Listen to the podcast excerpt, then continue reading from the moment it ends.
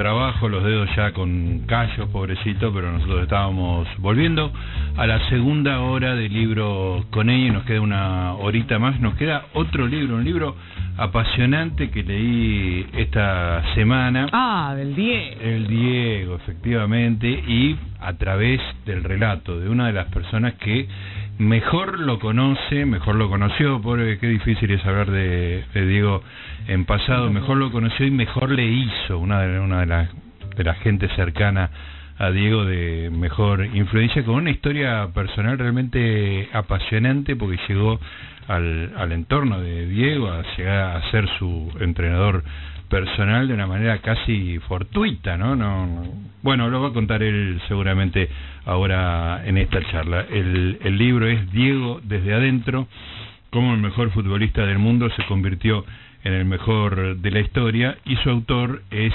Fernando Signorini, que, que bueno, fue entrenador personal de Diego entre 1983 y 1994, además de toda una extensa carrera en el fútbol. Fernando, ¿estás por ahí? Gustavo Noriga te saluda. ¿Fernando? Sí. Ahí está. Fernando, ¿cómo te va? Gustavo Noriga te saluda. ¿Estamos con problemas? Apareció y desapareció. Bueno, por lo menos estaba. Sí, dio, dio una señal, dio prueba de vida. Dio prueba de vida, claro. Sí. Ahí está, vamos a, llamar de nuevo.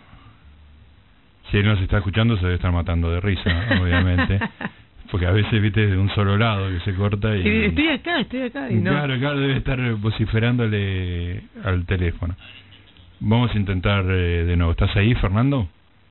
Yo escucho igual, ¿eh? Ah, ¿nos escuchaste todo el tiempo? todo el tiempo, sí, sí, sí. Ah, un papelón lo nuestro, bueno. Disculpanos. Gracias por estar ahí, Fernando.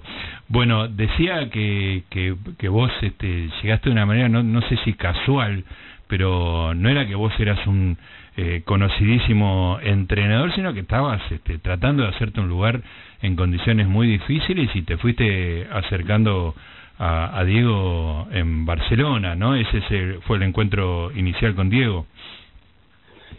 Sí, no te quepa la menor duda que fue toda de la casualidad, porque lejos estaba yo de imaginar que alguna vez me podía transformar de fútbol, ya que esa profesión no existía. Todo se dio porque, bueno, por esto del determinismo, ¿no? Debe ser que el destino es un camino que uno tiene que recorrer, pero que ya está trazado.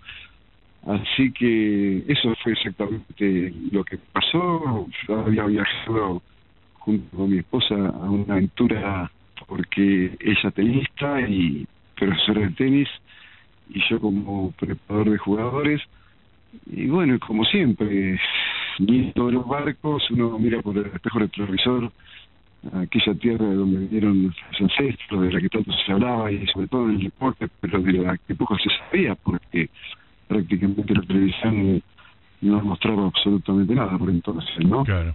y bueno Así que nos decidimos un día a, a casarnos muy temprano, tipo 8 de la mañana, por eso que el que madruga Evidentemente sucedió. A pesar de que yo soy, soy ateo.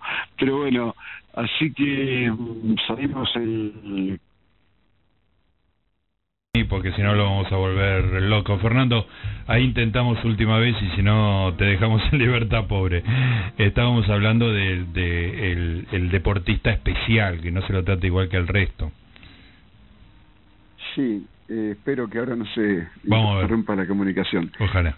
No, claro, porque son chicos, Gustavo, como, qué sé yo, como Lío u otros deportistas eh, de otras disciplinas como Tiger en el golf o Federer en el tenis o Jordan, eh, nacieron para, para ser admirados, no para ser explicados. Alguna vez me preguntaron cómo hacía para preparar eh, a, Diego para jugar al fútbol. Entonces, si yo hubiera, no sé, no me, no me hubiera acostumbrado a esa pulseada con mi, vanidad hubiera dicho un montón de cosas que no no hubieran sido correctas no.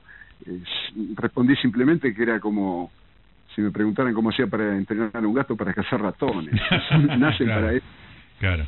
Nace para eso lo tiene que claro que, que cuidar y además yo sabía que era mucho más importante esto de que un gramo de tejido cerebral pesa más que 76 kilos de músculo en el caso de Diego, era su sistema emocional que tenía que enfrentarse a un fenómeno para el que nadie lo había preparado porque no existía esto de, eh, o mejor, nadie antes que él había tenido esta repercusión a nivel internacional, llegó a ser el hombre más conocido prácticamente en el mundo, eh, a un chico que salió desde Fiorito, que cuando estaba ahí no solamente lo ignoraban, sino también que muchos lo despreciaban, ¿no? Como se sigue ignorando y despreciando en la actualidad algunos de los pibes de los 4.400 barrios que en esas condiciones todavía padece Argentina para una población de casi 5 millones de habitantes. Pero, te repito, él era un, un nacido para eso eh, y lo único que había que hacer es, eh, nada, seguir, aprender de él, él mismo te iba,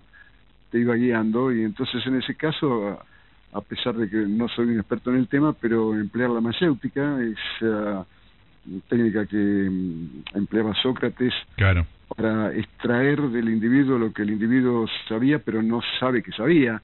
Y Diego en eso da muestras permanentes, de, inclusive con frases que han quedado para la posteridad sin que haya eh, sido él un, un, lector tan, tan fecundo, ¿no?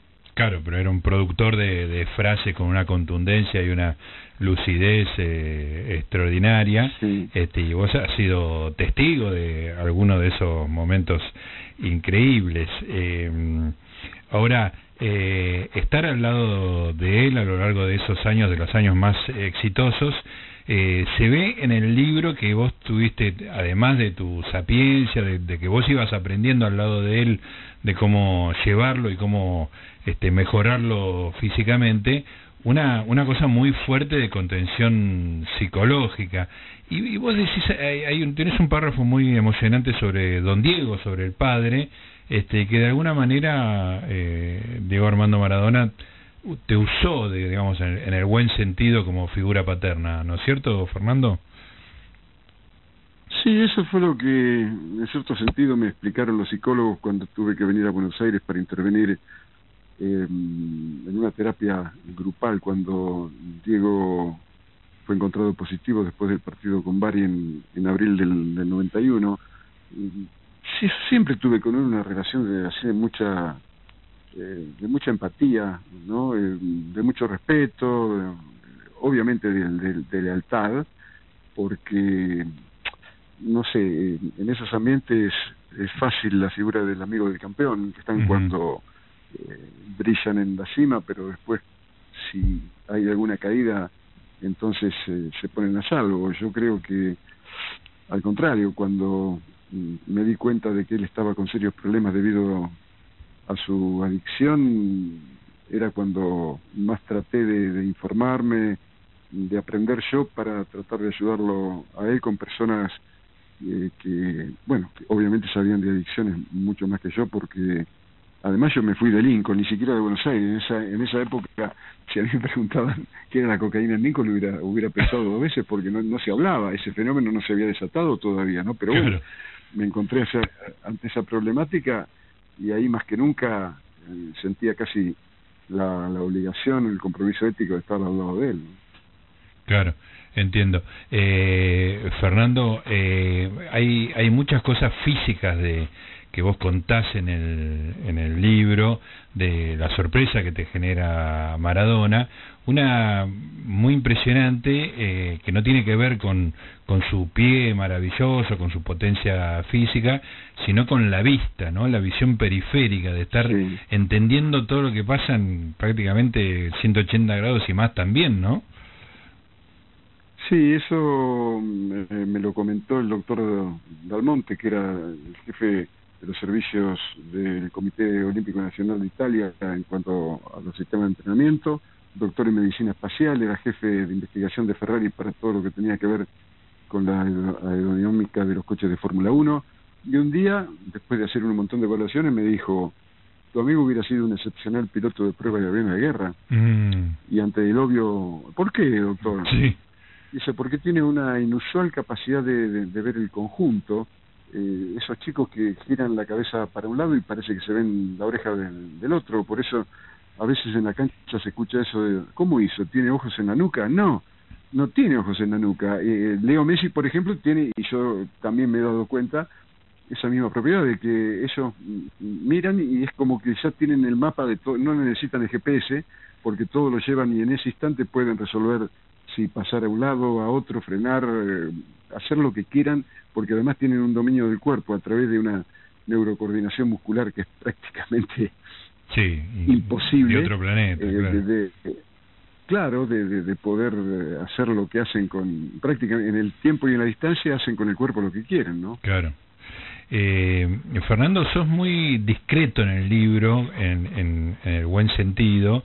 Eh, vos sos una persona que ha desarrollado una carrera no solo con Diego, sino con Menotti, vos te sentís cercano a César este, y bueno, los, los mundiales de Diego fueron de la mano de Bilardo. No contás mucho de esto, si no querés contarme no me cuentes, pero ¿cómo era tu relación con Bilardo en esos mundiales? ¿Él te dejaba hacer? ¿Tenías una relación de confianza?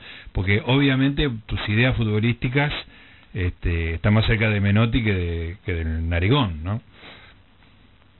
Sí, pero sobre todo lo que, lo que se refiere eh, a la, al perfil ético del hecho deportivo, ¿no? Cuando, por ejemplo, César dice que eh, es muy importante ganar, pero más importante que ganar son los medios que se utilizan para lograr los fines.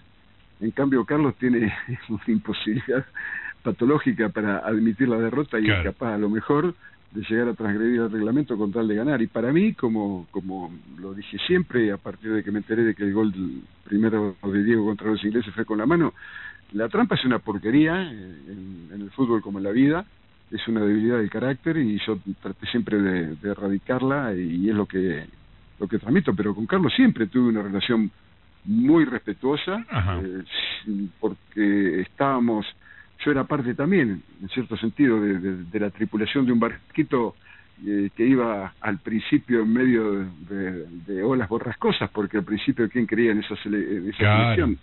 Pero yo sabía que tenía que dejar de lado, eh, qué sé yo, eh, cuestiones que tenían que ver con mi manera de ver el fútbol y, acompañar el, el, trayecto para llegar al mejor puerto posible, porque había 40 millones esperando ese momento de alegría que aunque sea, aunque sea fugaz, y bueno, siempre no hay que desechar la posibilidad de ser feliz aunque sea unos segundos, ¿no?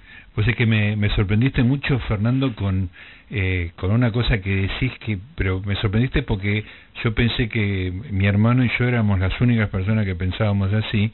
Vos decís que menos mal que Argentina perdió la final en Italia 90, porque era un equipo muy flojo y que no no era un no era un buen resultado deportivo. Yo creo que ni siquiera hinché por Argentina en ese partido, me rompían los ojos, era una cosa tremenda y era muy heroico lo que hacían Diego y, Canilla, obviamente, digamos, ¿no? Pero pero era difícil simpatizar eh, futbolísticamente, si uno sacaba la bandera del medio, futbolísticamente era muy muy difícil. ¿Vos, ¿Cómo lo vivías vos estando ahí, no? Porque está hay, hay varias cosas, ahí está el fútbol y está el, eh, está Diego, está la, gente con la que convivís, ¿cómo lo viviste en ese momento? Sí, no, bueno, pasó también que ocurrieron cosas impensadas, eh, no sé, por ejemplo, a una semana de comenzar el Mundial, en una práctica con los juveniles de, la Roma, eh, a Diego le arrancaron la uña. del dedo gordo del pie izquierdo y bueno, y eso era como... Tremendo. No sé, de pronto que le haya pasado eso a un pianista antes de un concierto o de un gran gala, ¿no? Claro. Eso lo, lo sumió también en, en la angustia, en, la duda, eh, y después con el paso de los partidos también el primero ante Camerún, otra vez un golpazo en el tobillo, otro en el hombro, eh, y después se fueron sucediendo los partidos pasando casi de casualidad por el tema de los de los penales. Siempre los chicos daban el máximo yo mismo, pero el juego realmente a mí no me entusiasmaba para nada. Te digo más, yo pienso que ese campeonato tendría que haberse declarado desierto. vacante el título porque nadie sinceramente claro nadie jugó ni Alemania como para hacer honor a la claro a los campeonatos mundiales. Argentina hizo todo lo que pudo eh, pero para mí sí ganar de esa manera eh, creo que hay victorias que atrasan en, en, términos de futuro mucho más que, que alguna derrota, ¿no? que nos hace sacar conclusiones, porque el éxito no se revisa y todo lo que se consigue, mm, eso también lo dice Bielsa y es muy interesante, que se premia lo que se consigue y no lo que se merece. Yo creo que ningún equipo de ese mundial mereció haber, y se premió, bueno, lo que se consiguió, simplemente. Pero tenés razón, el fútbol tiene también un costado estético que realmente para mí es innegociable, ¿no? Si, si no me gusta, como, como, la película en el cine, me levanto y me voy. Claro, claro. Y además hablando de victorias y derrotas y de hacer avanzar, uno piensa en el Holanda del 74 que perdió la final y que, y que se hizo, le pegó un salto al, a la forma de jugar, eh, un salto positivo, por otra parte, este, descomunal, ¿no? Sí, sí, sí, por eso vuelvo a, Bielsa. En ese mundial también se premió a Alemania por lo que consiguió, pero no a Holanda por lo que merecía, ¿no? ha sido maravilloso, pero por eso digo, a mí esto de los triunfos y la derrota ya lo aprendí hace mucho tiempo, eso de que son dos grandes impostores, ¿no? Absolutamente. Una cosa que me interesó mucho, Fernando, era lo que de, tu pronóstico este, de, respecto del Mundial 86, que vos le dijiste, Diego, va a ser tu Mundial, y tenías una argumentación respecto de la famosa marca pegajosa. Eh, contame cómo fue el momento que le contaste eso y cuál era tu razonamiento. Claro, porque yo descubrí que mm, en, en esa altura, con una altísima temperatura, porque además eh, los intereses de la televisión no le prestan mucha atención al hecho de, que los jugadores no puedan rendir al máximo jugando con, no sé, 45 grados eh, al mediodía de, del DF o, de Puebla. Una tortura. Eh, el altísimo, claro, el altísimo smog, la menor presión parcial de oxígeno, iban a ser imposible las marcas persecutorias que tanto fastidio habían dado en España. Ese era un... Yo se lo decía, ¿no? Eh, para mí que te hicieron en el Mundial, este Mundial lo hicieron para vos. Eso sí, para vos o para Platini. Claro. Para vos, pero si vos querés, el francés no tiene ninguna chance. Ahora, claro, vos te tenés que decidir, ¿no? Claro. Y, bueno, con, con, ese, con esa especie de, de handicap favorable, eh, comenzamos a, a visibilizar el Mundial casi Sí, tres meses, tres meses y medio antes de, que se iniciara, eh, cuando a mí me llegó un informe acerca de cómo había hecho Francesco Moser, un ciclista italiano que batió el récord de la hora de ciclismo en México, ayudado por un grupo de especialistas, y, por eso nos conectamos con el doctor Dalmonte, con el doctor Arcelli de la Universidad de, de Varese, y bueno, se trataba de eso, de que Diego sí o sí tenía que convencerse de que él ya recuperado de la brutal fractura de, en el año 83 y superado todos los otros obstáculos, eh, ese era eh, su, su mejor momento. Por supuesto que el equipo lo iba a tener que acompañar, pero él tenía que ser decisivo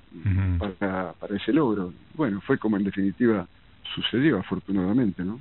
Fernando, eh, yo como futbolero y viejo, eh, una cosa que siempre me sorprendió de, Diego fue que eh, las lesiones que tuvo fueron lesiones casi óseas, ¿no? O sea, eh, patadas violentísimas que le pegaron y no se no tenía lesiones musculares, ¿no? Yo me enteré por el libro, por, por gracias a vos, que, que se tuvo un desgarro en Newell por, por una cuestión de, bueno, un poco la edad, el físico, estaba muy muy flaco en, la época de, de Newells, este, y, pero era una, una, es una contextura física muy privilegiada, ¿no? Porque digo, todos los jugadores en algún momento un tirón, viste, eh, algo muscular con ese nivel de exigencia siempre aparece, a él nunca le pasaba. No, bueno, pero ese es otra de, los hallazgos para mí que a través de Almonte, cuando dijo que Diego tenía una mm, reacción de estímulo más veloz que los mejores velocistas del mundo a los que él evaluaba allí en, en el centro del Comité Olímpico en Italia. Era un, un superdotado, un chico, bueno, con esa que además no solamente era lo que era jugando al fútbol, pero él jugando al tenis jugaba muy bien también y recuerdo cuando Miguel Ángel Campanino en La Pampa después de cuando fuimos antes del Mundial del 94, Diego ya tenía 33 años, no era el Diego de 24 25, y después de unos rounds que habían hecho se bajó y estábamos con don Diego ahí al borde del ring tomando unos mates y se acercó y le dijo, el campeón argentino y sudamericano, ¿eh? Sí, sí. Diego, menos mal que el nene se dedicó al fútbol, porque si se hubiera dedicado al boxeo me llena la cara de dedo. Sí, era un, un superdotado, ¿no? Qué grande, sí, sí, eso se nota, ¿no? En la... Eh, no sé si lo vi jugar al ping-pong o algo, que o sea, cualquier cosa que hiciera ya hay una predisposición física extraordinaria, ¿no? una coordinación motora y una mira esa mirada, eh, realmente muy, muy privilegiado, este, una especie de milagro físico, ¿no? Sí, sin duda, sin duda como esta lo es también eh, Messi, entonces uno dice, pero ¿cómo? Porque también leo, ¿no? Que tiene dos hermanos varones, eh, se fueron educados de la misma manera, seguramente se alimentaron de la misma forma, fueron a la misma escuela, y uno es una maravilla y, los otros dos no pueden hacer con la mano lo que él hace con los pies. Claro, claro, son personas normales. claro, como nosotros pero eh, no, no aceptar que en ese sentido cuando se dice que Dios hizo a todos los hombres iguales, bueno, con esto se, se le volcó un poco más de levadura en esas condiciones. ¿no? Fue por un lado. Bueno, ya que hablas de, de Messi, este, eh, déjame recordar otra cosa muy interesante que vos le, creo que discutías con un periodista que te decía lo que hubiera sido Maradona si hubiera tenido la conducta de Platini.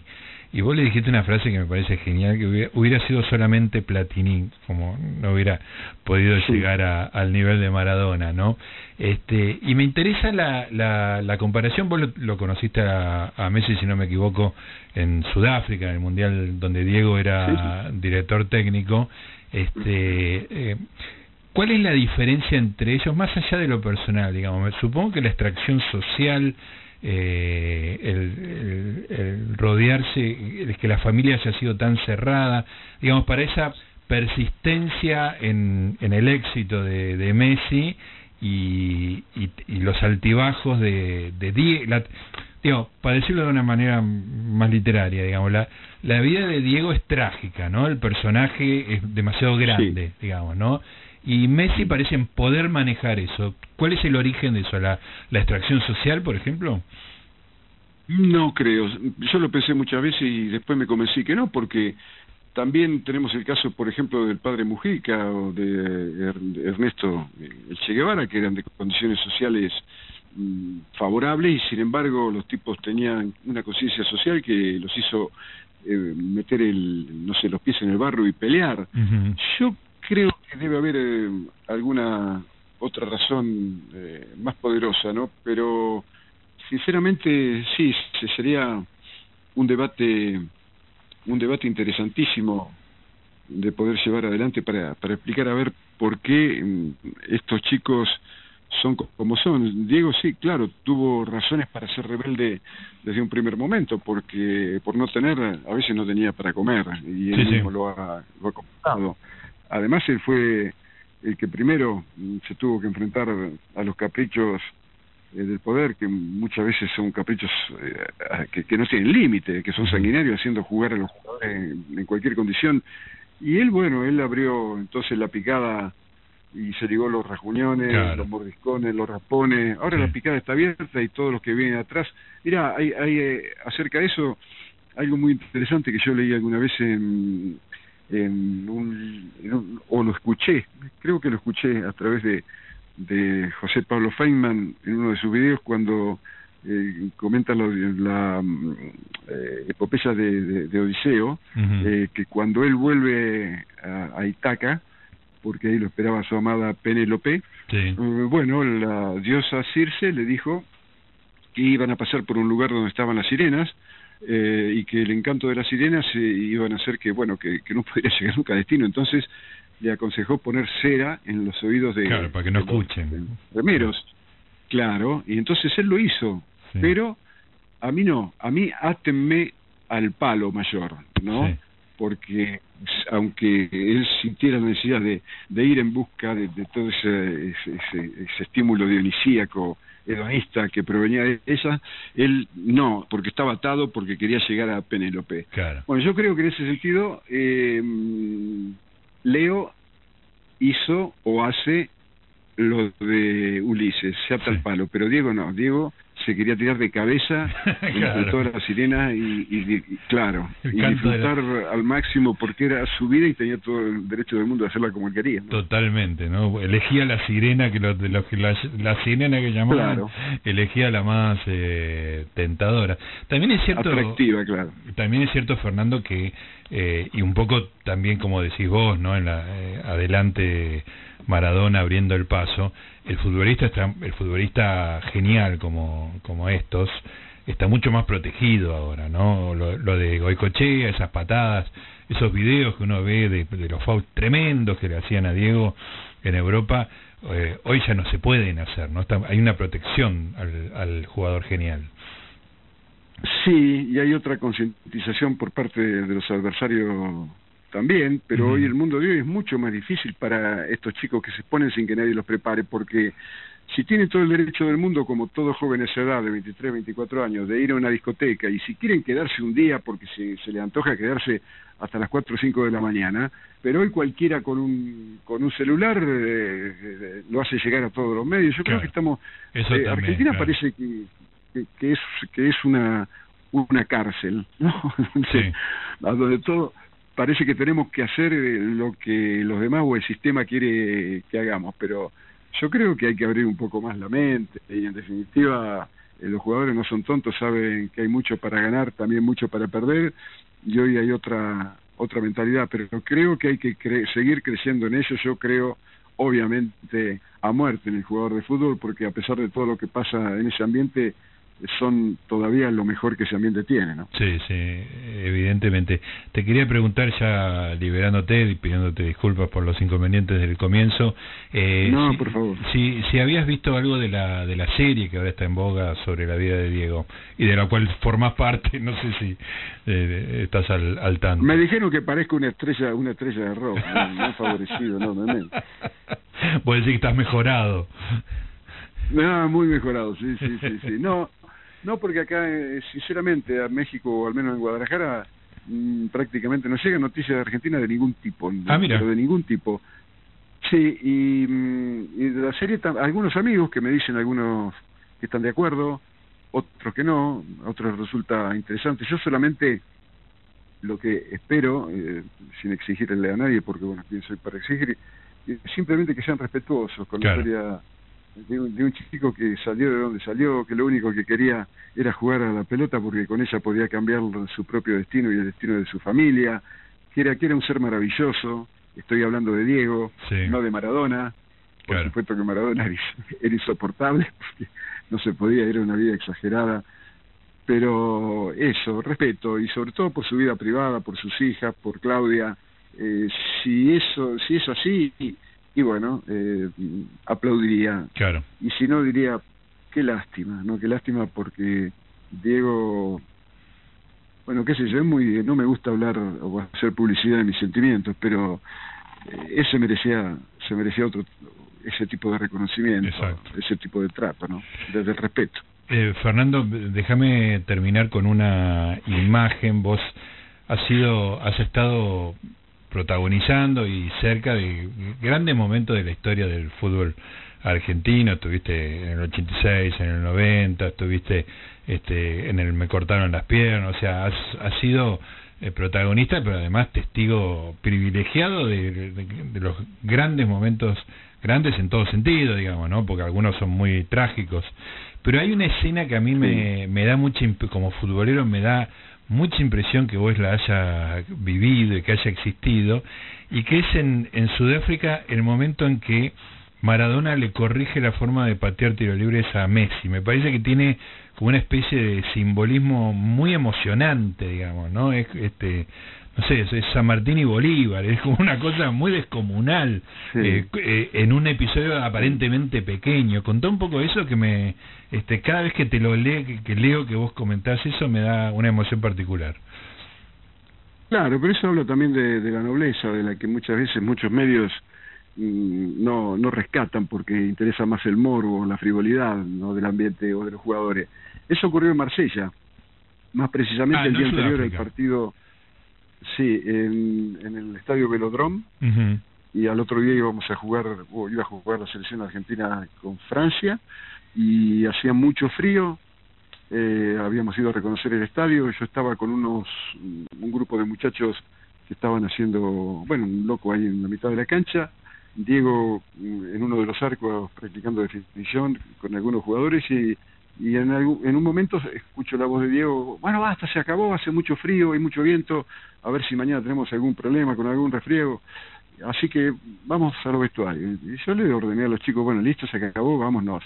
Y comienzo a caminar hacia donde estaba Diego con, con el otro grupo y veo que Leo pone la pelota en el ángulo izquierdo de la media luna del área, con Juan Pablo Carrizo en el arco, y toma carrera, le pega y la pelota se le va a la izquierda y arriba, eh, bastante desviada. Y él gira sobre sus talones con un gesto de fastidio y hace así como un golpe con la mano. Y yo que casi venía al lado, lo agarro del cuello y le digo, no me digas que vos que vas camino a ser uno de los mejores de la historia, te vas a ir a dormir con esa porquería. Eh, no, de ninguna manera, vas a tener pesadilla. Y, y en ese momento que Diego, Leo, Leo, que como siempre veía todo, escuchaba todo, no sé cómo hacía, vení papi, vení, vení. Entonces nos acercamos, se lo llevó con otro abrazo. Juanpi, tirame la pelota. Y puso la pelota en el mismo lugar, se hizo dos o tres pasos para atrás, le apoyó la mano derecha en el hombro izquierdo a Leo y entonces le dice algo que ni Paulo Freire hubiera podido decir en tan pocas palabras, ¿no? Escúchame, papi, cuando le entres a la pelota, no le saques el pie tan rápido, porque si no ella no sabe lo que vos querés. Yo ese instante pensé, pero si la pelota es una cosa de cuero y goma que vas a ver la pelota, lo ves, mirá. Y lo separó, y hizo dos pasos y le pegó un zurrazo y la clavó en el ángulo de arriba. Y luego se da vuelta y me mira como arrugando los labios diciendo las cosas que hace este tipo.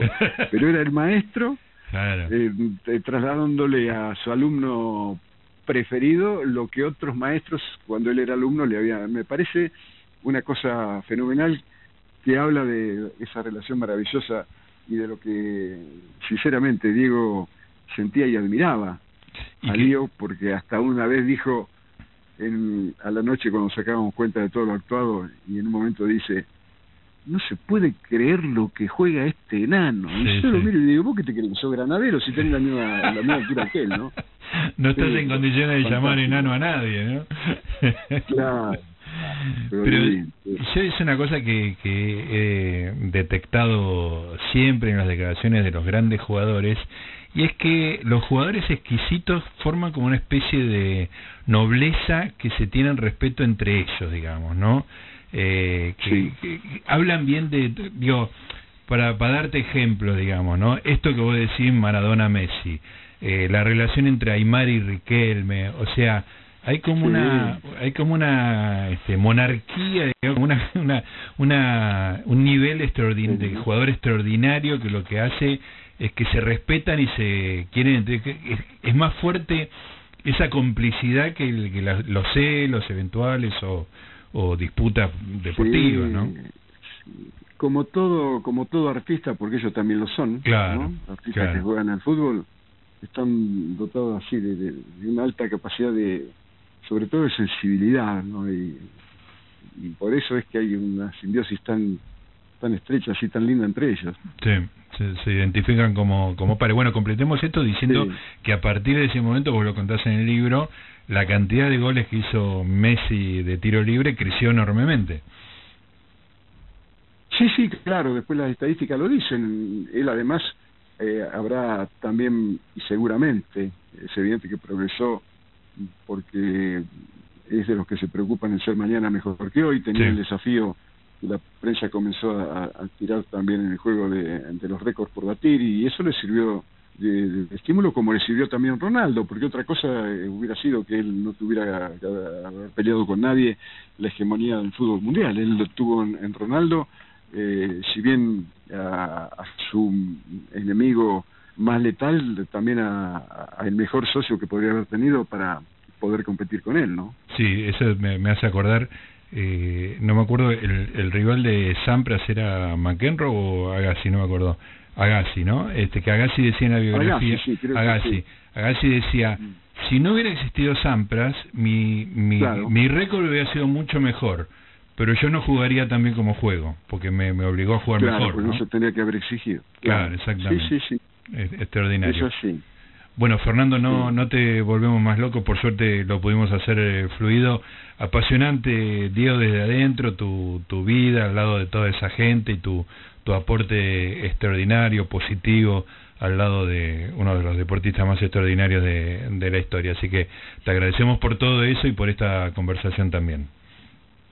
Bueno, y quiero agradecerle también a Luciano Bernique porque yo lo que hice fue contárselo y me parece que lo escribió de la mejor manera y, a, Fernando Molina que fue el que, el que casi me mojó la oreja para decir eso no te lo podés quedar para vos, se lo tenés que contar porque digo de todo. Es una, una táctica, sobre todo muchas gracias. Una táctica digna de vos, ¿no? Ese ese repiqueteo de palabra para convencer, ¿no? bueno, un, abrazo. un enorme abrazo para todos y ya que falta poco para la fiesta, muy felices fiestas, aprovecho para eso. Ya empezamos a decir felices fiestas entonces. Un abrazo, signorini. Hasta pronto, muchas gracias. Ahí estaba, Fernando Signorini, un, personaje extraordinario, ¿eh? encantador, una gran persona este, vale la pena, ¿eh? Diego desde adentro, vale la pena también ir a buscar, eh, ¿se acuerdan cuando hablamos con Borinsky, Diego Borinsky, periodista del gráfico, que es el que tiene las 100 preguntas, esas entrevistas de 100 preguntas, también las 100 preguntas a Fernando Signorini es uno de los momentos cúlmines de, de su trabajo, ¿eh? es eh, qué privilegio haber eh, vivido todo eso y haber aportado a todo eso, no solamente como testigo, sino también como protagonista.